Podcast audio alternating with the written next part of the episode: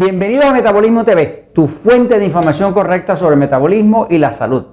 Resistencia a la insulina. Un ciclo vicioso. Yo soy Frank Suárez, especialista en obesidad y metabolismo. Algunas personas me han estado preguntando otras preguntas relacionadas al tema de la resistencia a la insulina porque fueron a su médico y el médico le dijo, tiene resistencia a la insulina. De hecho, eh, la resistencia a la insulina es como la clave del tema de la obesidad y del tema también de la diabetes. Así que eh, cuando hablamos de resistencia a la insulina estamos hablando ya de los temas de obesidad y de diabetes, porque ambos tienen estrictamente que ver con el tema de la resistencia a la insulina. Por ejemplo, cuando una persona tiene eh, una barriga, un abdomen predominante, pues eso solamente se puede crear, un abdomen así solamente se puede crear cuando hay resistencia a la insulina. Eh, cuando una persona pasa estrés, mucho estrés, el hígado que está aquí almacena glucosa, que es azúcar de la sangre. Pero esa glucosa que está almacenada en el hígado se llama glucógeno.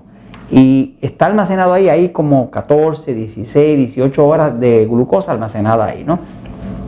La persona pasa estrés, las adrenales producen una hormona que se llama cortisol y adrenalina, que son hormonas de estrés, y el hígado en respuesta tira la glucosa para afuera. Cuando tira la glucosa para afuera, el páncreas que está acá no va a tener más remedio que producir insulina.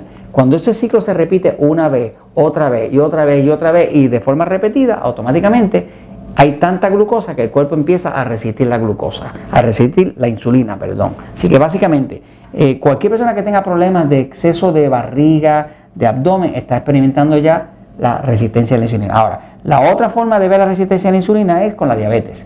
Cualquier diabético que se vea obligado a estarse eh, inyectando insulina es solamente porque tiene resistencia a la insulina. ¿no? Claro, eso con excepción de los diabéticos tipo 1 que no la producen y se la tienen que inyectar. Pero todos los diabéticos tipo 2, que es la diabetes más común, 90% o más de todos los diabéticos son diabéticos tipo 2, pues eh, la diabetes como tal es una forma de resistencia a la insulina. Así que sea, sea porque tiene demasiada barriga, demasiado abdomen y no puede adelgazar, o sea porque tiene que estarse inyectando insulina, vamos un momentito a la pizarra para explicar cómo es que el fenómeno de la resistencia a la insulina se convierte en un ciclo vicioso.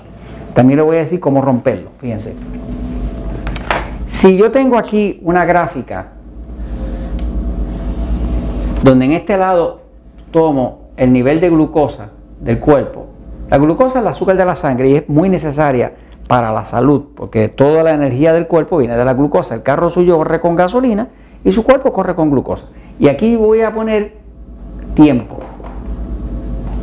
Qué sé yo, aquí hay una hora, aquí hay dos horas, aquí hay tres horas, aquí hay cuatro horas. Ahora fíjese, cuando una persona come, si lo que come es demasiado rico en alimentos tipo E, que son los alimentos que engordan, los alimentos como el pan, como la harina, como el arroz, como la papa, como el dulce, ese, e, ese tipo de alimento obliga a la glucosa a subir desde un punto normal que puede ser 80, 85, algo así, obliga a subir muchísimo.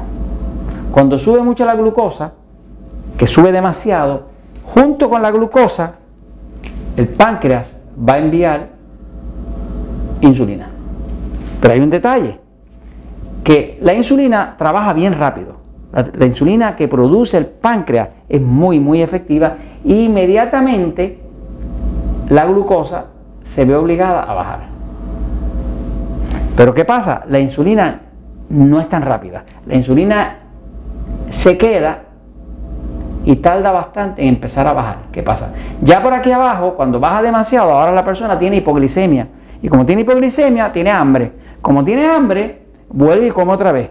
Ahora va y comió eh, el almuerzo o la comida, como llaman en México, y ahora vuelve y hace otra subida porque comió más exceso, más exceso de alimento tipo E, de carbohidratos, que lo que debió haber hecho, ¿no?